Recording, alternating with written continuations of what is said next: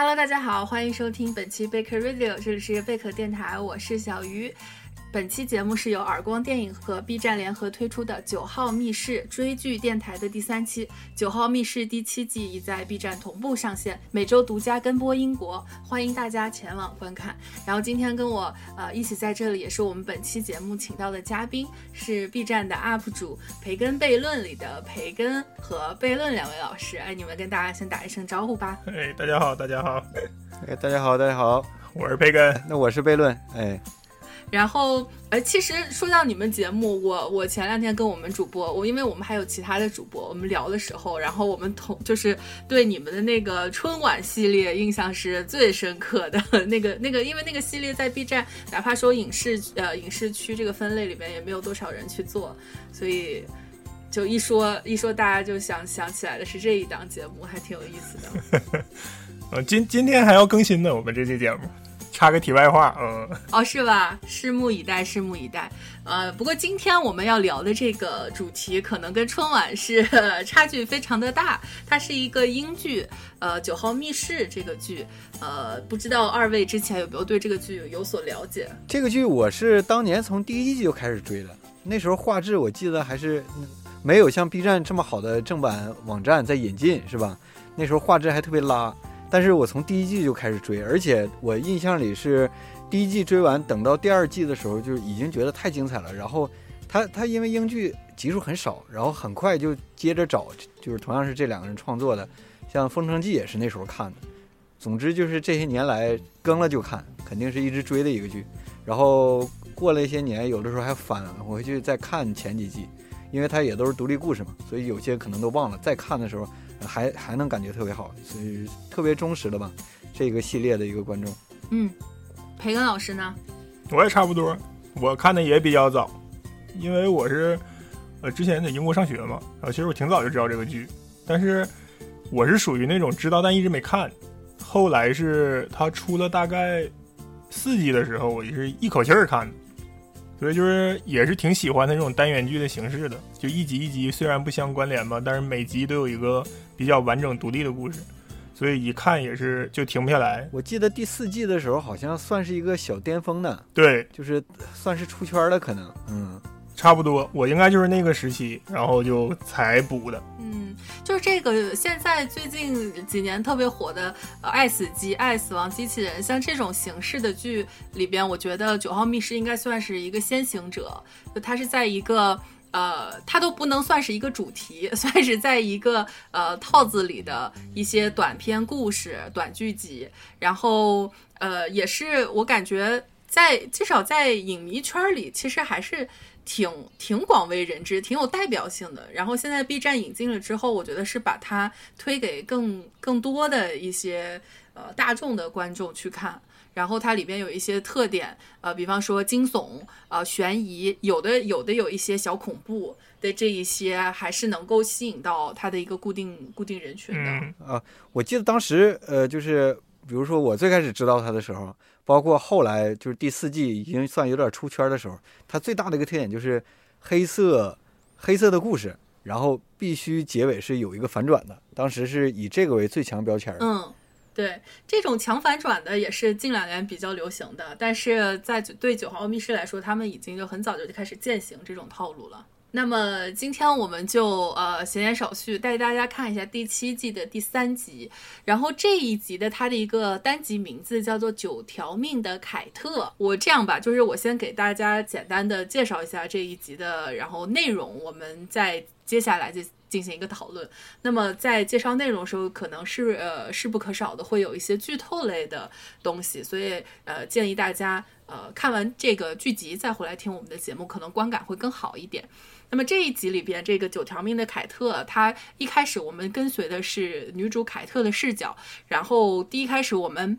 呃得知她的身份是一个女探员，在调查一个儿童失踪案，但是呢，会发现她不断的在一个梦境的循环，就是每一次呃醒来自己都从床上下来，然后去检查一下自己的小孩儿，再到客厅里，但是每一次会发现她周围的一些东西会改变。然后同时有一个男人出来跟他说，呃，跟他说话。这个男人第一开始感觉像是他工作上的一个搭档，但是后来发现，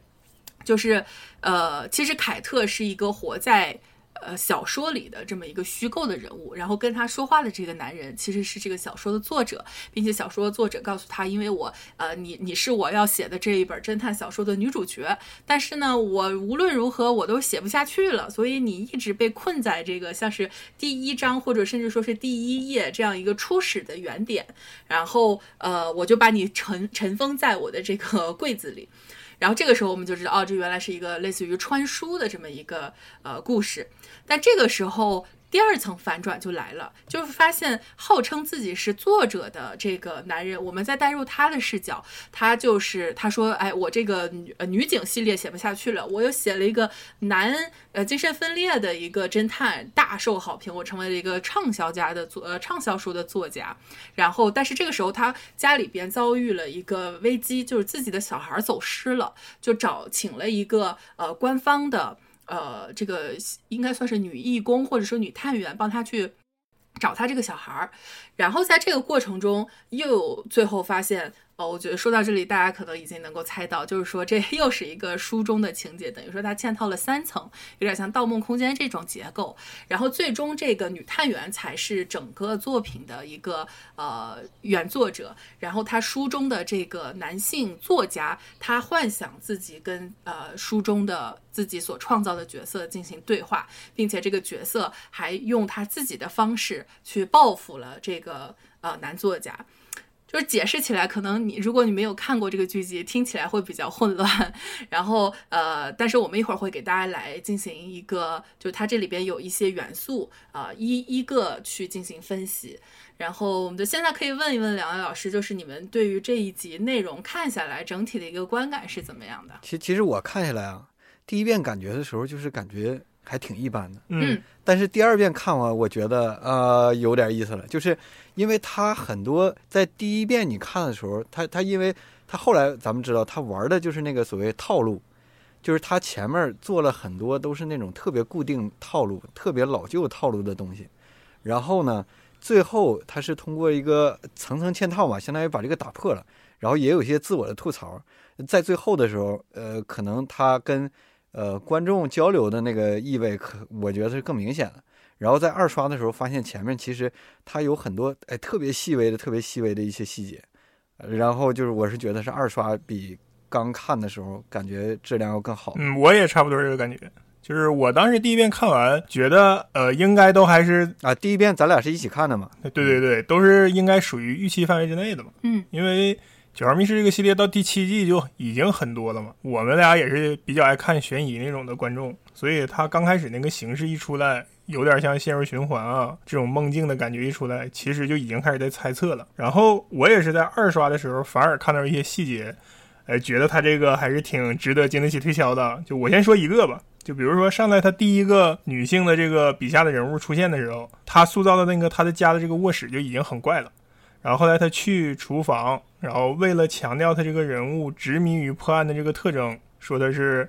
呃，用伏特加泡麦片儿。然后厨房的那个环境就特别干净。其实这个时候那个过于干净的环境就挺容易引起观众的怀疑的。然后他他就特别巧妙的是用角色中的一个台词把这个事情给掩盖过去了。他就说，我现在就有点，同时也是对现在这种主流创作环境的可能一种吐槽吧。他就说，你看我得做大女主这种主角，对吧？所以我这个女性角色就不能是一般这种女性角色，我女性角色也独立啊，我不不用厨房，所以我这个厨房这么干净。哎，我不像你们想的那样，我女的家庭妇女就只能在厨房里生活。所以他就用这种台词之间的对话和这个人物的塑造，就把你在一开始会觉得这个过于干净的厨房有点怪这种事儿，他就给掩饰过去了。就是他把这个事儿其实做的特别细，然后整体过程中最后看完，我看就特别像是那种就是创作者的焦虑，就是创作者整个。他身为九号密室的编剧，整个他可能这一季的创作过程中，甚至他这一个系列的创作过程中，到这个时候他那个创意遇到瓶颈、遇到灵感枯竭的心理状态，他全都写到他角色里了。嗯，甚至很多时候决定这个角色命运的，反而是很多外界因素的干扰。就是他那个编的内容是，反而是要反复看，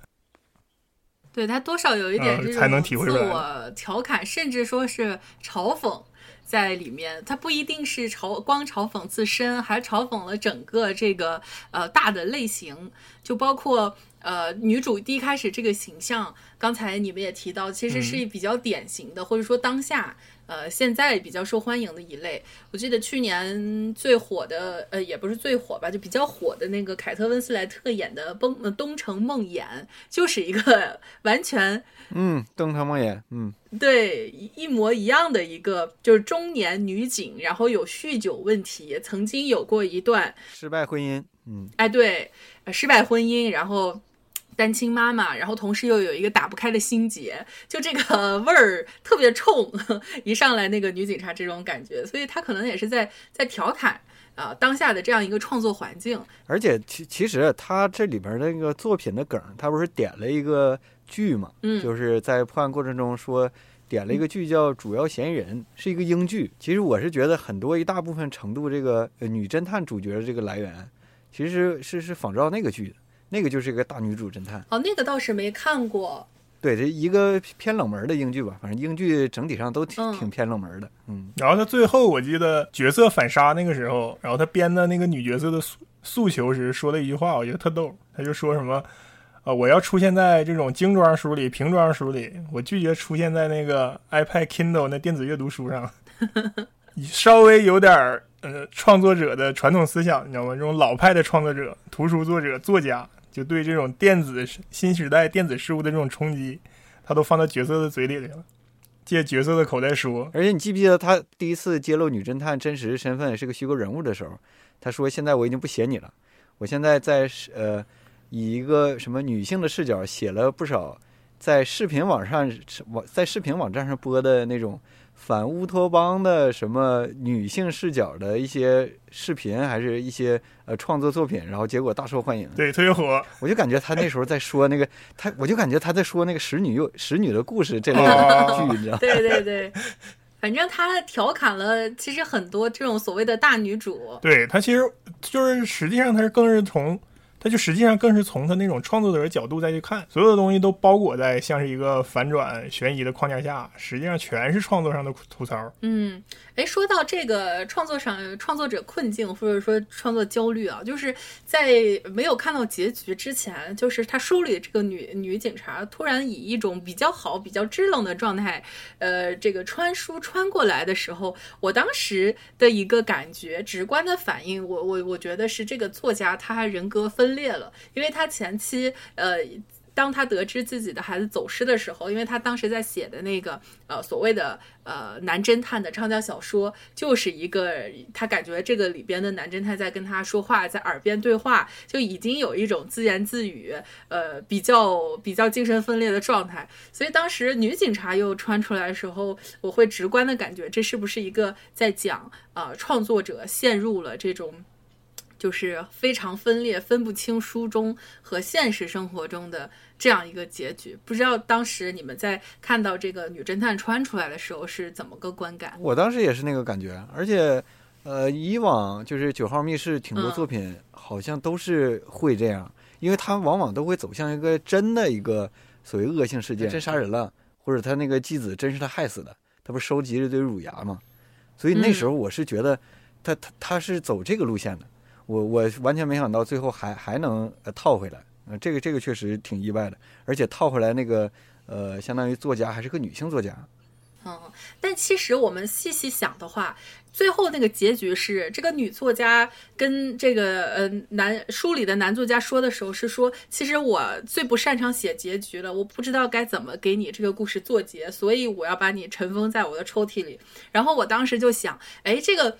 他虽然没有做结，但是我们刚才的这个猜测是不是也是有可能的呢？就是假如说他真的把那本书写完了，就是这样一个人格分裂的男作家，分裂出来好多他书里边的这个人格，那么他是不是为了激发创作灵感，或者说是走向了一些极端，真的就是把自己的小孩儿啊绑架，或者说真实的做了一些杀人呃犯罪，成为了一个犯罪者？所以，当然，我后来我又自我批判了。我说啊，那真要是这样，这个结局确实也挺透露的，很没有新意。怪不得这个女作家觉得我这结局写不下去了。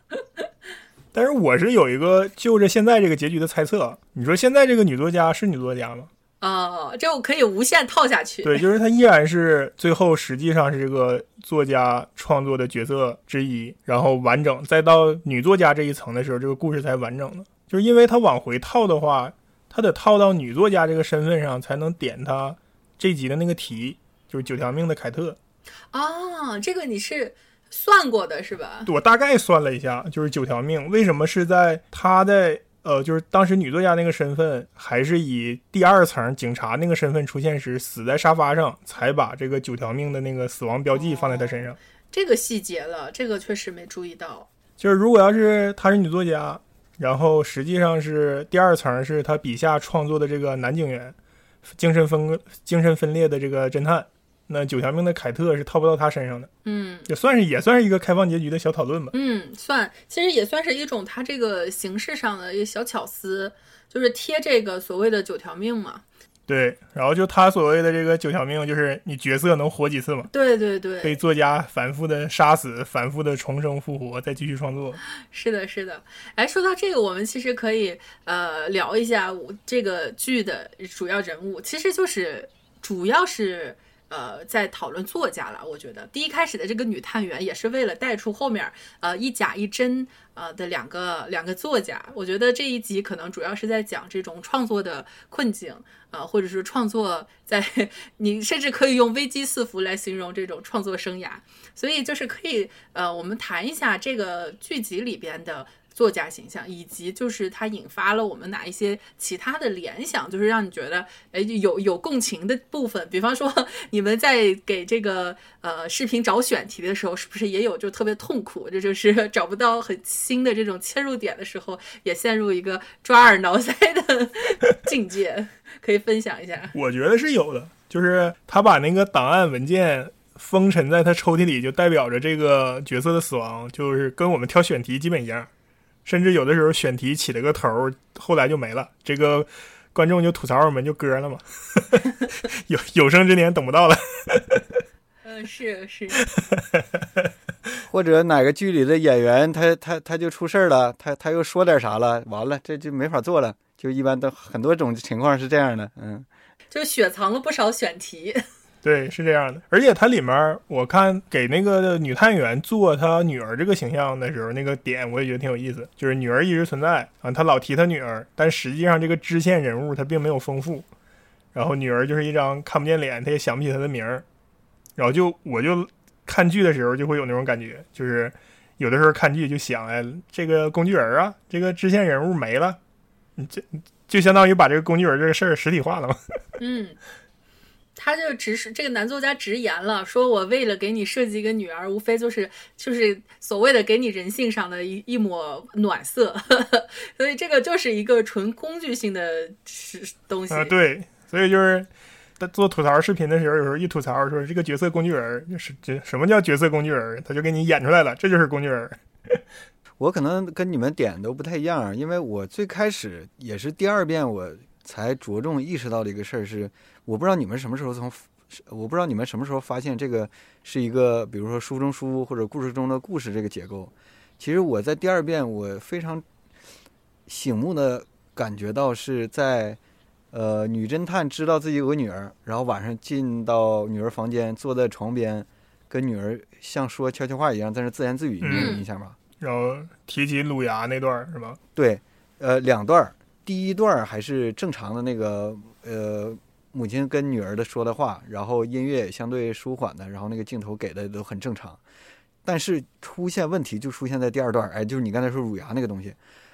这段呢不光是乳牙这个细节有点奇怪啊，另外一个就是你你们在二刷或者三刷都可以再注意一下，他那个时候的音量和说话的那个语言表情都跟前一段不一样了，变得非常的生硬，就非常的自说自话。像是一种在表演似的书。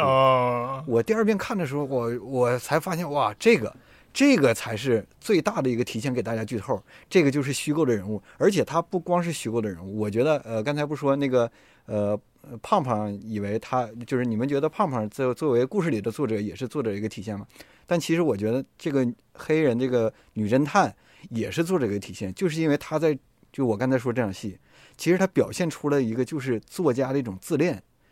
他在那场戏里说了一个过量的一个台词，这个台词是不应该也不太可能出现在这个位置的。嗯他那个完全是一个内心戏，或者是在电影里咱们经常会看到是用画面来表现的，而不是说一个人在那自言自语说出来的。嗯然后你们也可以回看他那段表演，我我特别惊叹的是二刷的时候，我发现了太多这个呃这个黑人女侦探那个表演细节，呃这段儿就我还是我刚才说那个对女儿说话的第二段那个表演太太精确了，他是演出了一种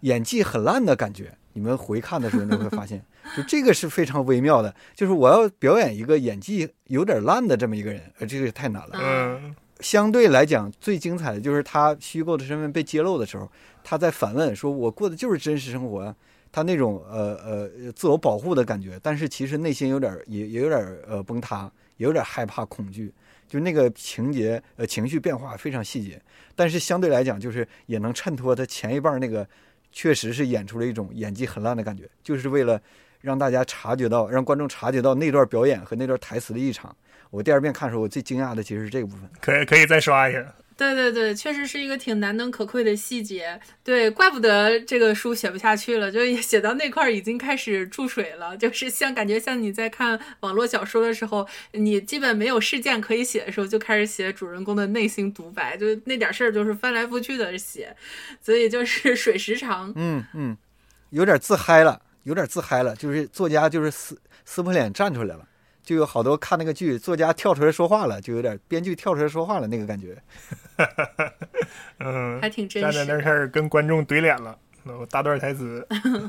嗯嗯 对，嗯哎，说到这个，就是刚才呃问的关于戏中戏这个东西，我我看当时看完之后，我马上想起来的有有有几个点吧。第一个是关于戏中戏，因为这一类的作品确实比较容易能够吸引到人。从最早的呃登堂入室，然后后面那个汤姆呃汤姆福特有一个。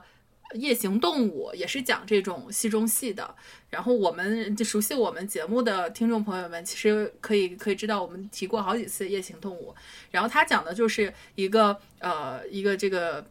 艾米亚当斯演的女主，然后她前夫给她寄过来一本小说，她刚开始刚开始看的时候，她把自己就带入了那个小说里，然后呃回回味起，觉得还挺挺温馨的，就燃起了一丝对于前夫的这种留恋。结果后来读到后来发现，这个前书前夫其实在写这个小说，在黑他，在阴阳怪气他，就是觉得当时他呃抛弃了自己，然后他才这时候有一个不寒而栗的感觉。然后还有一个戏中戏的是，呃，我想到的是一个韩剧，那个那个韩剧叫《W 两个世界》，它讲的是女主是呃，她的父亲是一个漫画家，然后有她这一个意外，她穿到了父亲画的漫画里，认识了这个漫画的男主。然后这个剧最逗的一个设定是，她认识这个男主之后，发现这个男主一直在躲避追杀，就是他们这个漫画里有一个大反派，一直想杀掉他。结果他们俩逃逃逃逃到后面，才发现其实这个所谓的大反派就是这个漫画作家，他一直想把自己的这个主角写死，所以一直想各种办法想让他死。这个还挺有意思的，有点像是我们今天这种，就是这个这这一集的这种结构，就是关于一个呃作家和他笔下人物的这一种，我觉得像是一种博弈，或者说是一种抗争。那这种戏中戏，我还我还是比较喜欢的吧，就是这一类。不知道你们对于这种结构，呃，是一个怎么感觉？啊，这我还想插一个，就是呃呃，我看我我也翻了一眼豆瓣的评论，挺多人觉得这个是这集啊，这集创意来自于作者可能创作焦虑，呃，最后确实也跟有跟观众对话那种感觉，但是我我是觉得这个应该故事是来源自其实他们自己本身创作过的一个《绅士联盟》，你们看过吗？没有哎，《绅士联盟》是也是他俩主创，然后也是一人分饰各种角色的一个一个英剧。然后他这个英剧后来还出了一个大电影《绅士的启示联盟》。其实那个大电影里的整个的创意就是他们写这个呃呃上来就是一个作家，这个作家在呃那个其实他就是个编剧，然后他跟那个制片人打电话，自己想到了一个什么创意，然后他一开窗户发现他笔下写的绅士联盟的角色来他家里找他复仇来了。就是这么一个开场。其实整个电影的创意也是是跟这集的那个呃结构是类似的。所以我觉得虽虽然这种故事肯定也挺多，但是呃，他俩二册跟胖胖之前就呃搞过这种东西，嗯。我觉得他们是把这种自己作为创作者的所有不满都各通过各种渠道发泄了出来，笑死。我感觉他现在也是编到第七季是挺难的。我觉得他从中间那段开始，就是他每一季都想尽办法编各种各样的情节桥段了。就是无论是原来惊悚反转比较传统的，还是后来就是走心理恐惧了，走完全的是那种氛围的家庭的，完甚至有的时候还给你来点温馨的。就是他也是被逼的，就是被逼的。他这个创意，就是故事中故事这个创意，我觉得是肯定是不是因为创作焦虑，但是我觉得本身这个故事有个细节，就是他这个女侦探一次次醒，其实是他这个旧档案被一次次拿出来嘛，他这个故事大纲相当于草草图，嗯，这个我觉得有点像是他们呃第七季拿出这个创意的感觉，因为之前《绅士联盟》那个故事或者电影那都挺早的，我感觉可能也是没有什么好点子，翻那个家底儿。把这个想法又翻出来了，这个我觉得是有可能的。嗯，嗯，自己炒自己冷饭，那也不算炒冷饭，就是算是翻了一个扔半道的项目，起完头没写的。对，我觉得哪个编剧这个抽屉里估计都有都有这么几个剧本是写了一半儿，然后卡了几年，然后回头再写，就发现前面的东西都要大改。嗯，因为因为各种原因，嗯，这个是最痛苦的。哎，我刚才你聊的时候，呃，我突然又想到那个，就查理·考夫曼他写过一个。本子，因为查理·考夫曼也是大家所熟知的，就是这种黄金编剧，也是一个天才编剧。然后当时他在写写一个叫做改编剧本这个项目，这个项目其实 就是怎么回事呢？就是有制片人想找他去改编一个小说，但是他这个小说改的过程就是无比的痛苦。后来他就干脆没有改这个小说，就写了一个一个编剧怎么如何痛苦的改一部 小说的一个剧本，然后。后来是这个凯奇演的这个编剧笑死了，就是觉得 还挺有意思的，居然敢这么胆大妄为的去写一个被怎么被制片人逼上绝路的编剧。嗯，这我也特别推荐啊，这也是尼古拉斯凯奇冷门好片之一。嗯，是。就是大家有的时候会看着电视剧，呃，尤其是遇到很多这种非常拉胯的情节，会本能的就是先骂编剧，就是这样垃圾编剧，这我我都能写出来，剧本生成器写的吧？类似于这种的时候，其实可以看一看这一类的，就是。呃，一方面可能能够感受一下，就是这种黔驴技穷的编剧的困境；另一方面也感受一下，就是这一些被制片人也好，或者是被各种各种各种难题折磨的已经不成人样的这种作者，可能你也会就心里有一丝丝爽快。哎，说完这个，就是。呃，我我当时在看到这个主题的时候，呃，我其实还想到一个东西，我发现，因为最近大家其实呃比较比较关注科幻的东西多一点嘛，也会科幻概念拿出来讨论的比较多。然后，呃，当然我也可以可以跟大家讨论，我也觉得不是一个定论，就是说这种穿书也好，或者说跟虚拟人物对话啊，然后一层层梦境嵌套，这种是不是某种意义上也算是这个缸中之脑这样一个主题，就是。呃，用文艺一点的话来解释，就是所谓的“梦里不知身是客，然后醒来已是梦中人”，就是有一种呃，你永远不知道自己是活在虚构中还是活在现实中。就是哪怕就是说我们现在的生活，不也经常有阴谋论说我们就是外星人的一个 沙盒游戏？不，至今还有人在坚持这种观点吗？就是会引起我这方面的呃联想，不知道二位有没有？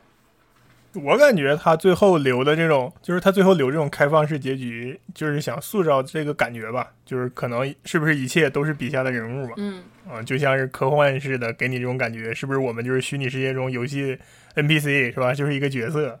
然后可能对于对像英剧，我感觉九号密室他们这种编剧来说，就做的这个内容会更文学一点，就有点这个劲儿，不像是走嗯好莱坞式科幻的那种感觉。我反而是没往这个方向想啊，确实故事肯定是有这个意味，但是我确实没往方向这个方向想，因为我想的是，呃，你们这边有个叫《奇幻人生》那个电影，就我第一反应是这个，呃，具体他是他是一个人在呃就是正常生活，然后结果他在正常生活里发现有一本儿呃有一个作家写的小说，写的好像就是他一直连载。但是这个按小说故事走向来讲，他好像快死了，小说家快把他写死了，然后他就得找这个小说家，让小说家改结局。他要对抗哎，你这么一说啊，那个陆陆阳嗯陆阳导演那个贺岁档那个片儿叫什么呢？刺杀小说家，呃，刺杀小说家好像是刺杀小说家，对我也想这个了。对对是这个感觉。但是刺杀小说家虽然是一个概念啊，但是这个呃奇幻人生这个主角其实是跟这次第三集这个故事差不多的，就是嗯，他是在某一个点突然发现自己是一个呃虚构人物。然后我还能想到一个类似的是，才意识到，对对对对对，其实我最喜欢或者说这类故事里我最喜欢的是这个这个转变这个点的那个感觉是最有意思的。嗯包括《黑客帝国》其实也也差不多嘛，是吧？也是那个他，当然他那个呃点抻的长，他主要是自己相不相信。其实还有一个接近的是那个《失控玩家》，嗯，就是虽然风格差很多，但是也他也有一个这么一个瞬间，对对，意识到自己是游戏里的角色。然后最后变成，就然后最后又变成这些虚拟角色反过来进行反抗嘛。其实到第三集这个故事也是这样一个感觉，这个女警探是提出自己的要求的，其实这个要求还是对作者提，然后最后是作者大吼一声说你们都别吵，其实就是相当于他内心里，我感觉那个故事对作者跟作者之间的一场 battle。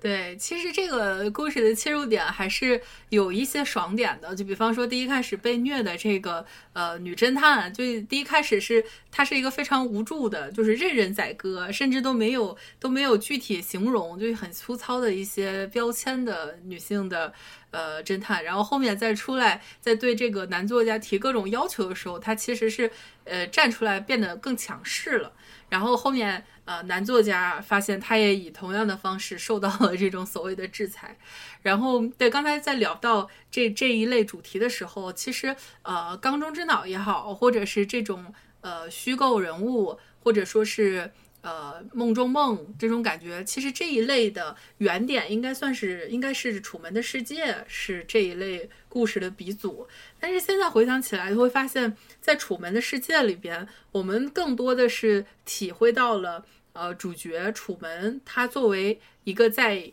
就是一生都是在一个虚构的电视剧中的这样一个人，被剥夺了他的这种真实存在的一个意义。然后他去不顾一切的去挣脱，就是要走出楚门的世界的时候，就全世界的观众都在为他就是欢呼，所以其实也能够带出来一个一个问题，就是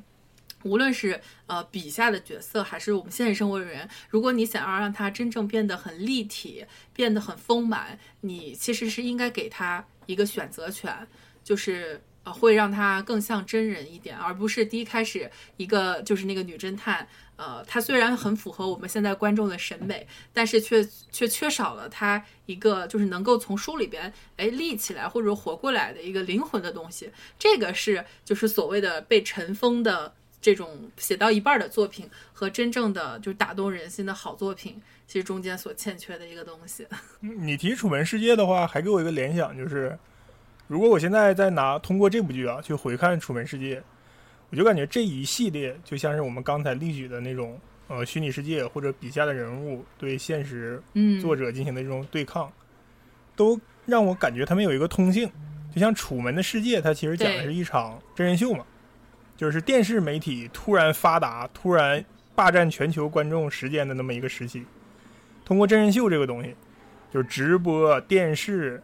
呃，这个东西一个技术爆炸的时候，然后等到像刚才在说，如果像是近两年最近这个概念又兴起了，嗯就是元宇宙，然后呃，时空玩家，网络又一次技术爆炸的时候，同样又对创作者进行了一次压制，然后所有的这个创作的内容都需要配合着这每一次的技术爆炸去进行一次成长。那反过来也可以说是他们对作者的一种剥削。然后就像呃那个传作者通过这回作者通过角色表达，就是你看我九号密室是吧，一季一季这么更，每集更的这么短，你们又得要求精故事精彩，又得要求故事反转啊，又得要求故事结构好，然后一季一季的播，播的这么快。以前那种创作的那种出书的作者，呃，反复的推敲，慢慢的可能写出一部精品的那种时代就不在了，已经不复存在了。嗯你现在只能出现在平板电脑上、平板手机上，电子书甚至都不出纸质书了。你就进入这么一个快消品时代之下，就是每次我感觉刚才所所说的这所有这些虚拟的虚拟的创作角色进行对抗，都配合着背后那个时期一次这种身为观众的技术爆炸，就从电视媒体到现在网络媒体，到现在是移动端媒体。流媒体，嗯，这个到以后甚至元宇宙的时代，可能所所需要的这种叙事上的，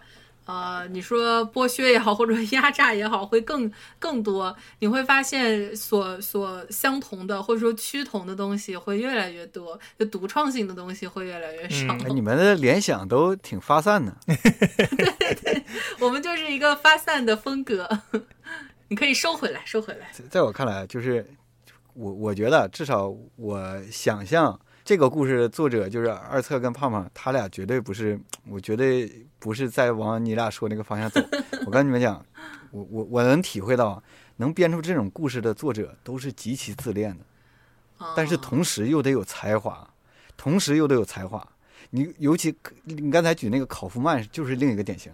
他就是非常有才华，但是而且他们呃这种有才华人还容易自虐，同时又特别自恋。然后他们就扭曲的，最后扭曲到就能憋出这样的作品。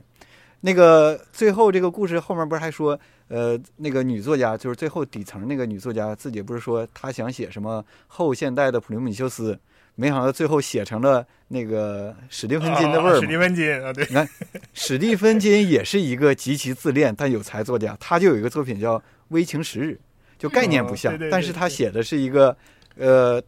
一个小说畅销小说作家。去度假的时候，意外腿受伤了，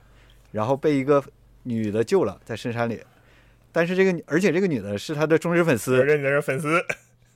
催更达人。然后救下来之后，就在家里，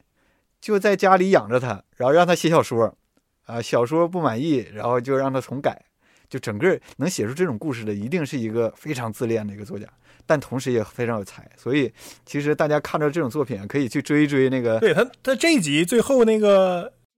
那个女警察刚出来的时候，我也以为是卫星时日那种走向，因为他自己就说嘛，他说我是你书迷啊，然后结果没想到其实他是一个三成反转嘛，然后就是他在那个作者自己就吐槽说，哎，我差点写成史蒂芬金了。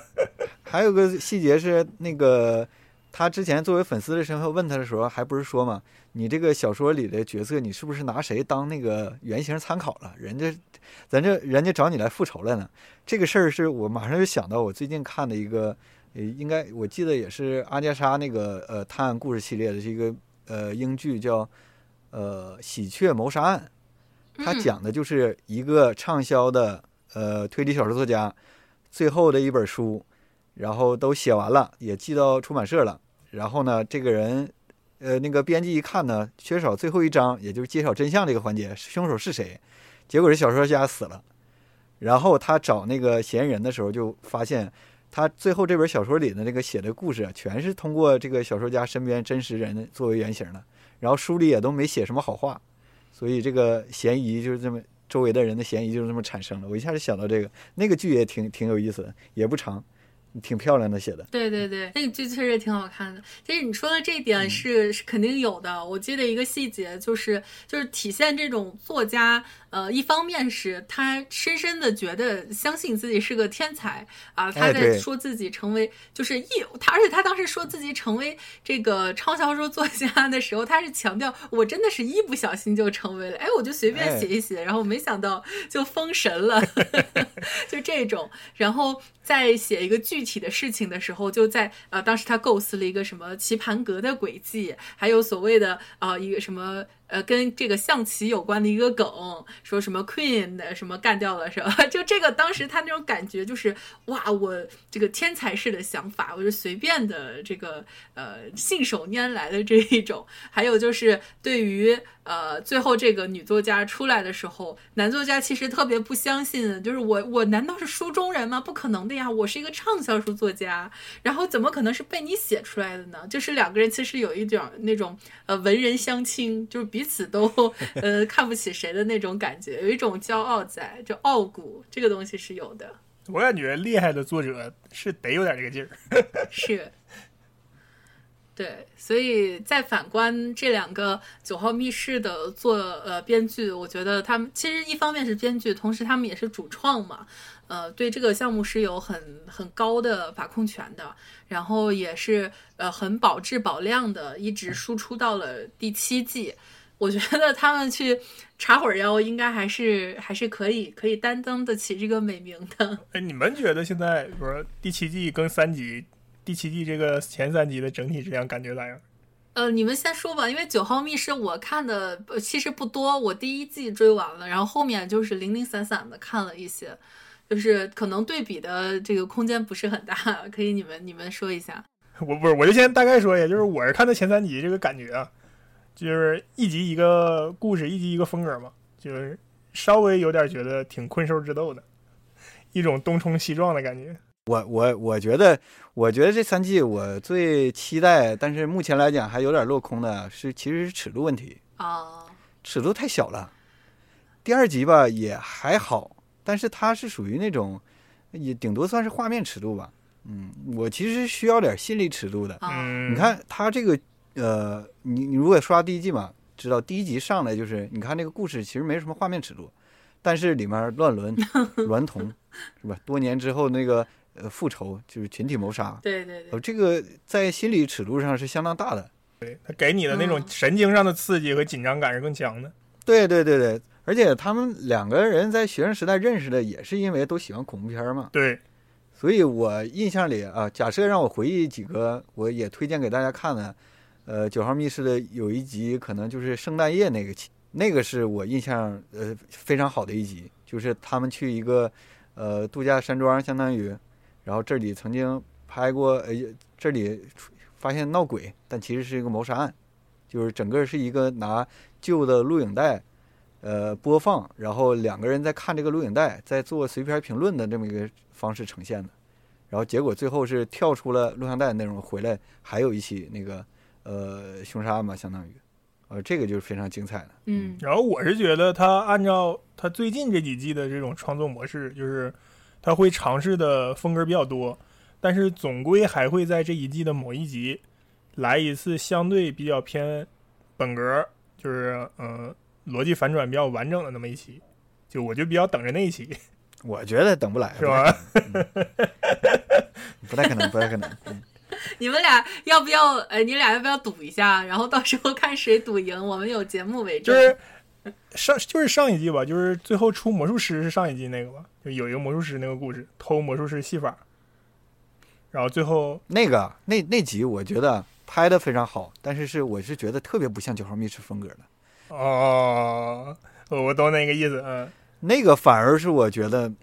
我我不太喜欢的。像很多人吐槽的，比如说这一季的第一集，还有之前那个有一是个。有一个是 KTV 那个故事，有好多人我看，我还甚至看看过一个排名，就是最不喜欢的五个九号密室故事，就或者说喜欢程度排较低的，就有 KTV 那一集。KTV 的那一集，我觉得是有九号密室精髓的，反而就是你说魔术那一期，我觉得反而平平，真是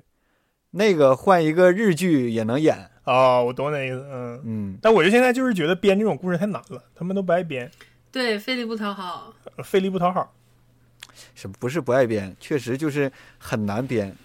不是，嗯，对对，就好像上不了清华，不是 因为不喜欢，真是考不上，就还是挺难的。但是就是编出来了，大家也不会说给他特别高的评价，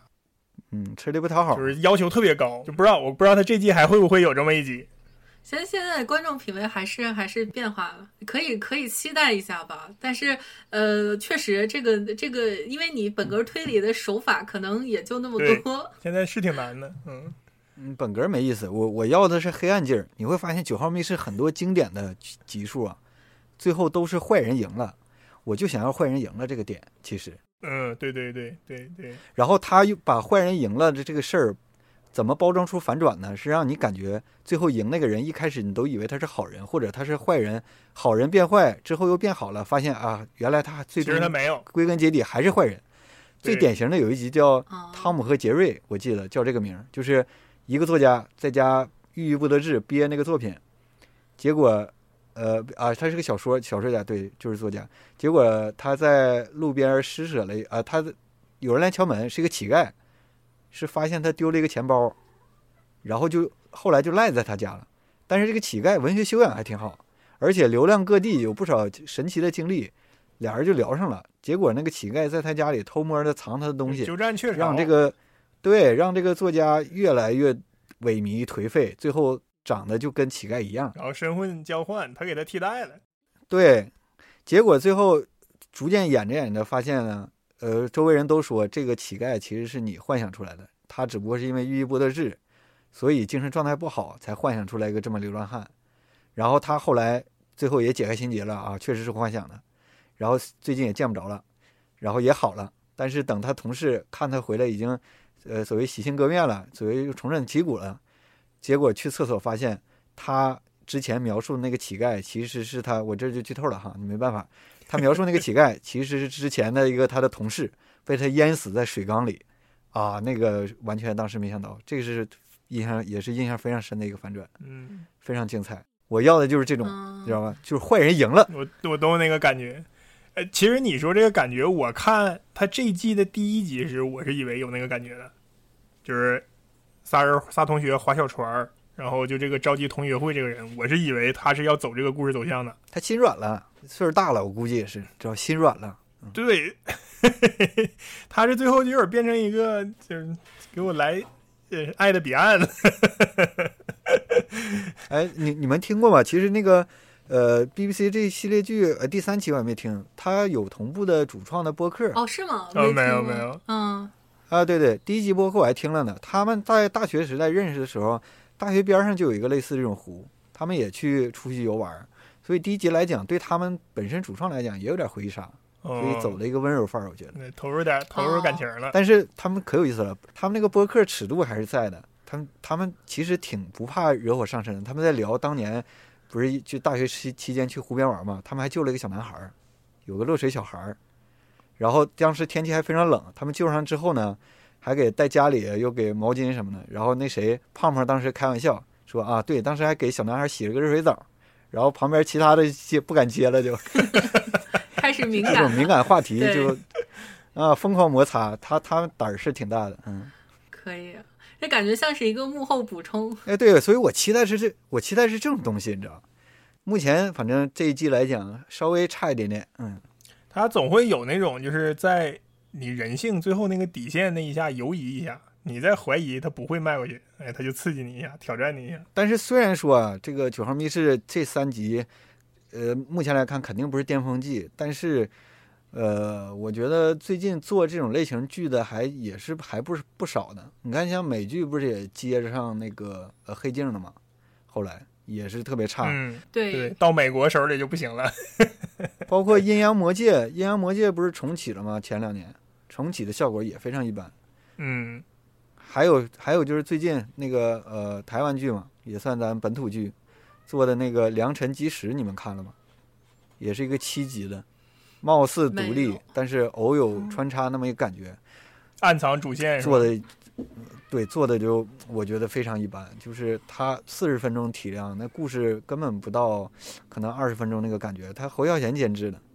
你说他黑暗反转、奇幻、悬疑、鬼故，呃，没有鬼啊，有悬疑故事，搞的那种文艺腔那个范儿啊，就是看着是是挺抻的。然后我刚才说的那个汤姆·杰瑞，就是乞丐就干缺就乞丐鸠占鹊巢那个故事，《良辰吉时》第五集就抄的这个。我我毫不客气说，就是抄的这个。结果结尾还没有这个呃九号密室的精彩，所以我相信，我还是相信他们实力的。对。基本就是这种悬疑短剧、单元剧。对这种类型的剧子，还是真的比较吃编剧的这种，呃，这这真的算是一种才华了。OK，哎，那我们这个还有什么？就是两位还有什么要补充的？如果没有的话，我们就可以收尾了。呃，补充亮点，我还想提，哎，还有那个兔子没找呢，你们注意了吗？哦，对对对，兔子在哪儿？我没注意，没看着。兔子在最后那个作者。兔子是厨房里吗？最后那个女作者。揭晓的时候，他在他的笔记本的旁边，特别黑。哦，我是三刷吧，可能我才看着。我一开始以为就在书上呢，其实他书上也有，就是他那本畅销书，其实那那呃里面空白的那本畅销书，他那个书商上面书脊书背都有，那个书商的标 logo 是个兔子。我觉得应该就这两处吧。哎，这个我我不是老粉啊，我就不懂就问，这个兔子是一个一个梗是吗？就每集都有一个彩蛋对对对，是一个彩蛋，对对。啊？就是是一一个小摆件儿，然后它基本每集都会藏。嗯嗯，呃，每集有两个彩蛋，一个是数字九，基本是属于送分题，嗯然后再就是个兔子，兔子一基本都很难找，它那个藏的特别阴暗。但是他们主创自己也出来讲他们的彩蛋，最夸张就是上一季第一集嘛，嗯他那个兔，他那个剧情里是发生了一个爆炸，然后东西都崩飞了，然后其中一个飞过去的东西是那个兔子，真真是看不太清，呃，还是挺难的，还是挺难的，嗯。可以呃，的。嗯，对，还有其他的要补充的吗？另外，我觉得我不知道他这一季会不会串啊。反正前三集来讲，第一集是滑滑滑小船儿，记得吧？Row row row your boat。第二集也是一个歌谣，第三集这个不也是吗？呃，对，五个小鸭子也是个歌谣。我不知道会不会串成一个呃新的一个相对对新的一个彩蛋，每集一个小童谣这个事儿。嗯，童谣系列是吧嗯？这个也是嗯我嗯等着第四季看了看，也想对想观察这个事儿。OK，这这纯粹就是我觉得是老粉级别的，而且主创也很有心思，就是会跟忠实粉丝做这样的一个互动啊，对对，尤其前几季的时候，跟《封城记》啊，跟《绅士联盟》啊，那个不光是呃台词什么经常提到，角色甚至都来回乱来回乱串嘛。嗯，哦，对对对，他那个角色也有，对，真是呃，二册跟胖胖的创作出来的宇宙，一旦进去了，那看起来还是快乐快乐特别多。最后就是总体推荐呗，还是推荐大家，嗯，确实还是值得一看的。有一个配乐上的亮点，我觉得也挺有意思，就是在第二个那个胖胖成为作家之后，不是展现了一下他写作那个工作室环境的一个场景吗？墙上挂了一个吉他，我还想这么大占画面比例这么大一个吉他有什么用？后来其实没什么用，但是呢，在他儿子丢了之后，那天晚上他起夜的时候，响起的背景音乐突然由之前的弦乐和钢琴换成吉他配乐。哎，我感觉这个配乐师在这儿做的一个小变动也嗯挺有意思，我挺喜欢，就是配合着跟道具做了一个互动啊，